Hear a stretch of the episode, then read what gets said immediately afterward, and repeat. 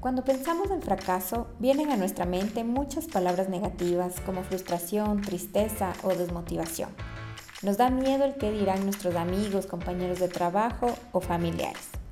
En este episodio entenderemos qué significa el fracaso, cómo podemos gestionarlo, mirarlo de una forma positiva y cómo usarlo a nuestro favor. Dosis de Impulso es un espacio en el que conversaremos sobre liderazgo y desarrollo profesional. En cada episodio exploraremos conceptos, lecciones, herramientas y técnicas para mejorar tus habilidades como profesional o emprendedor. Soy Pilar Zambrano. Tengo más de 10 años de experiencia trabajando en diferentes industrias en marketing, creación de contenidos, proyectos tecnológicos y emprendimientos porque sé que tu tiempo es muy valioso, te contaré brevemente en cada episodio lo que necesitas saber sobre diferentes temas y cómo aplicarlos en tu día a día para transformarte en el líder y la persona que quieres ser. Sumérgete en una nueva dosis de impulso.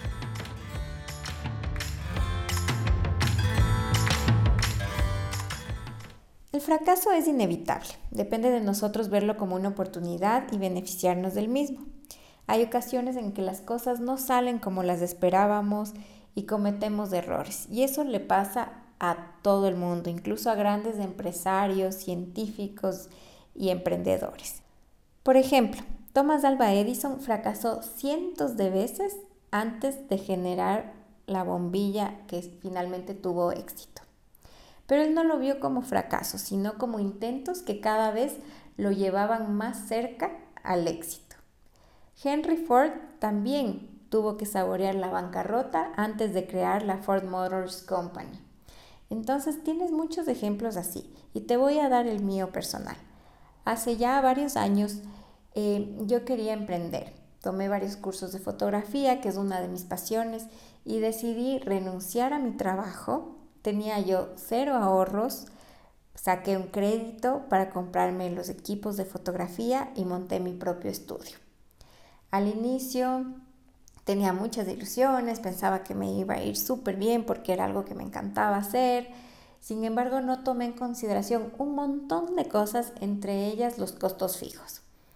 Eh, aparte de la deuda que había adquirido para comprarme todos los equipos, tenía eh, que pagar un arriendo súper alto, tenía que pagar servicios, eh, alarma, seguridad, bueno, tantas cosas con las que yo el día que renuncié, créanme que ni siquiera lo consideré.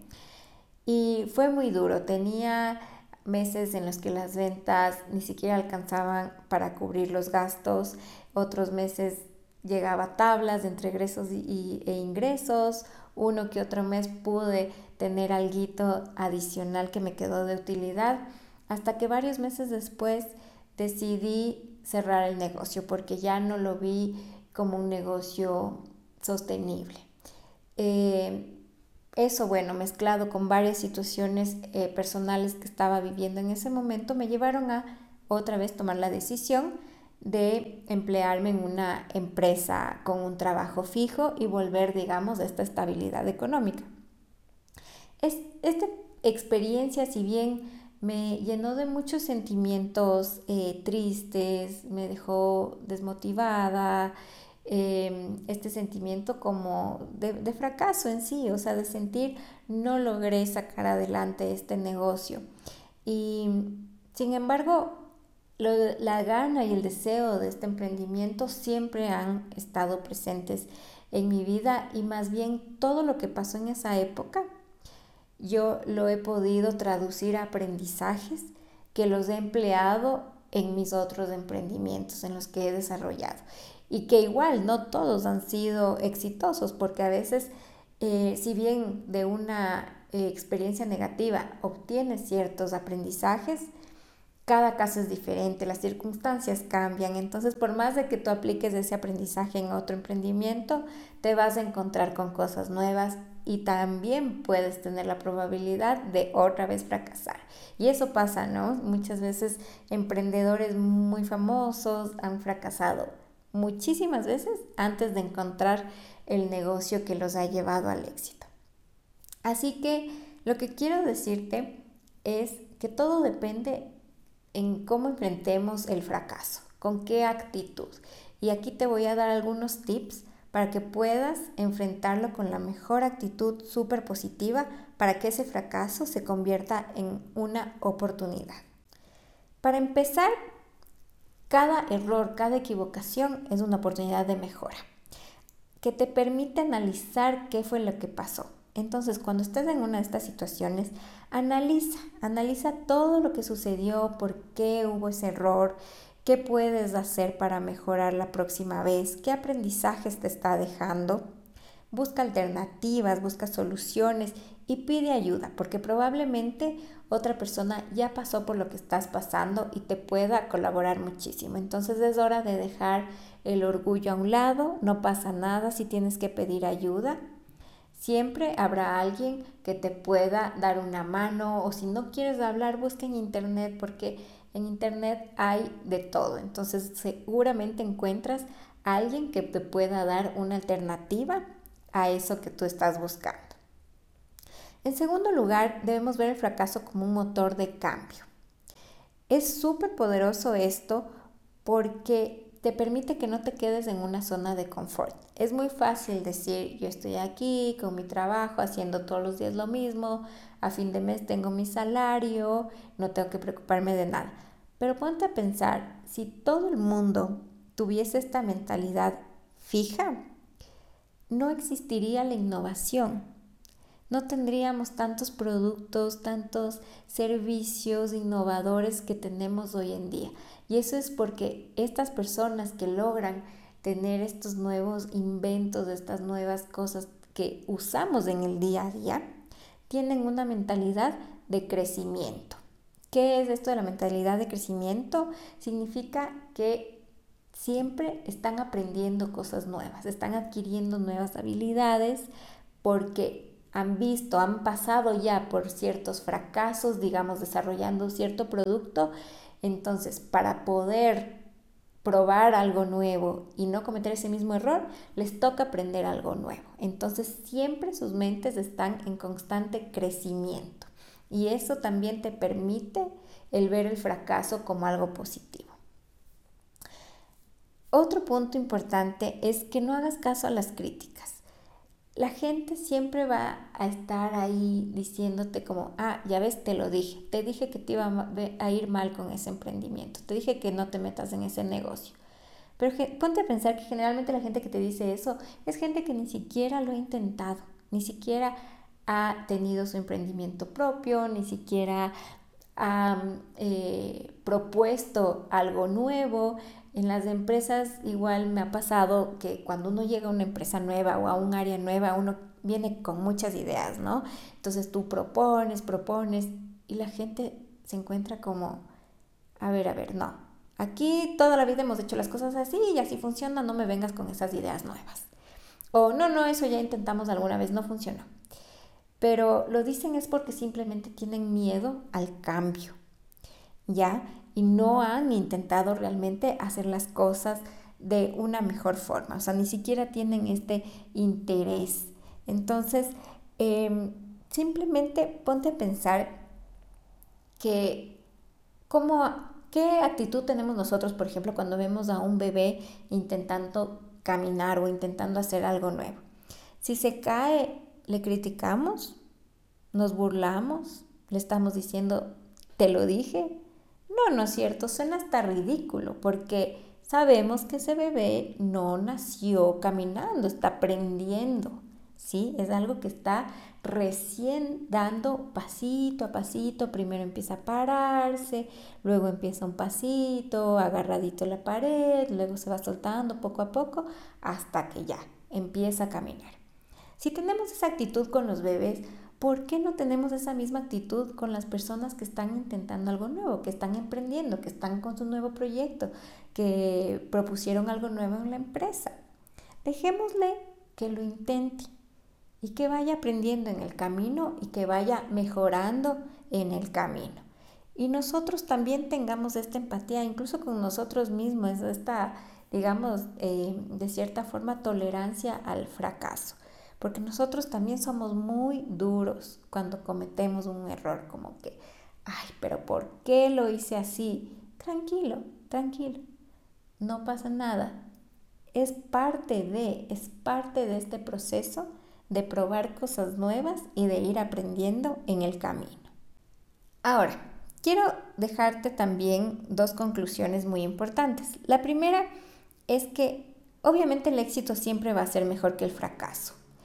Eh, el hecho de que veamos el fracaso como algo positivo o que lo queramos convertir en algo positivo no quiere decir que vamos a ir por la vida buscando el fracaso. Obviamente hay que hacer las cosas minimizando el riesgo al fracaso. Y para eso debemos prepararnos, debemos investigar las cosas antes de hacerla, cómo podemos hacer, qué recursos necesitamos, si necesitamos adquirir nuevos conocimientos, eh, aprender de errores que otras personas que intentaron eso ya pasaron, desarrollar nuevos talentos que podamos hacer lo que nos permitan que la próxima vez que, hagamos esto nuevo que queremos eh, intentar salga de la mejor forma posible. O sea, siempre esa va a ser la alternativa número uno.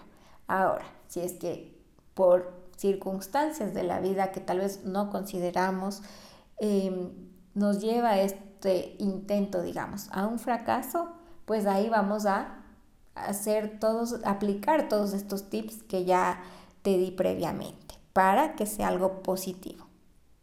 Y la segunda conclusión que quiero dejarles es que en nuestro trabajo, en nuestra familia, en nuestra empresa, incentivemos una cultura que no castigue el fracaso, sino que más bien incentive una buena eh, gestión del fracaso.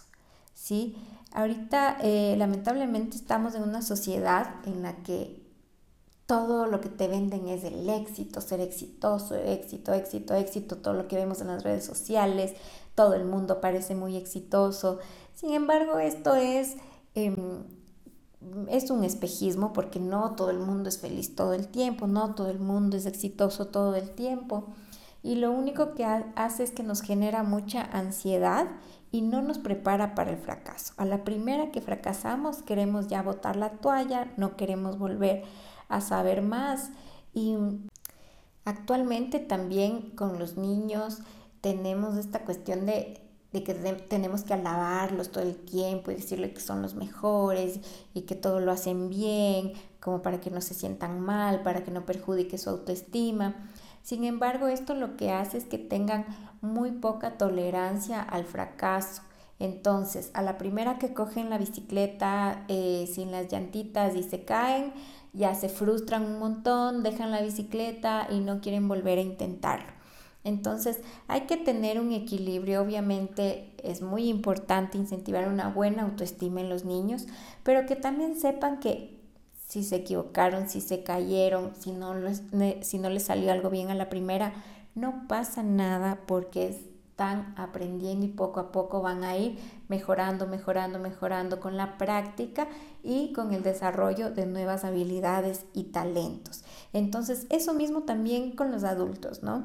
En las empresas, como les decía, se castiga muchísimo el, el fracaso Incluso se esconden muchas veces los fracasos, no, no se dicen de frente, sí, en una reunión, no sé, en algún comité, mira, hicimos esto, no funcionó, este proyecto eh, fracasó, sin embargo ya sabemos cómo hacerlo la próxima vez. No, por no pasar eso, por miedo a la vergüenza, a la humillación, a, a, este temor de que me van a despedir o va a pasar algo, o va a haber alguna represalia, incluso se esconde, no se dice, eh, no se buscan soluciones eh, y simplemente siguen cometiendo los mismos errores sin que, mientras digamos, mientras no se den cuenta, aquí no ha pasado nada.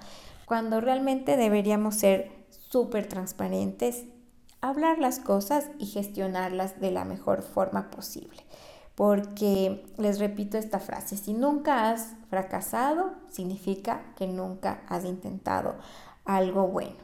Entonces, seamos más humanos, seamos más empáticos, ¿sí? Incluso si tienes a tu cargo eh, gente, diles a tu equipo también, cuéntales tus experiencias, tus fracasos, para que te vean como un líder más accesible, alguien a quien le pueden contar si algo no está yendo bien, alguien que tiene tu confianza, que sabes que no te va a tildar ni de fracasado, no te va a humillar, porque son cosas que lamentablemente pasan, no las podemos ocultar, no las podemos, sí podemos minimizar el riesgo, como ya les dije, pero nunca es, eh, no podemos garantizar, digamos, que nunca va a haber ningún error, porque esas cosas pasan. Así que más tolerancia al fracaso y desarrollar la resiliencia. Este es un concepto que a mí me gusta mucho, que es esta capacidad para adaptarte cuando estás en una situación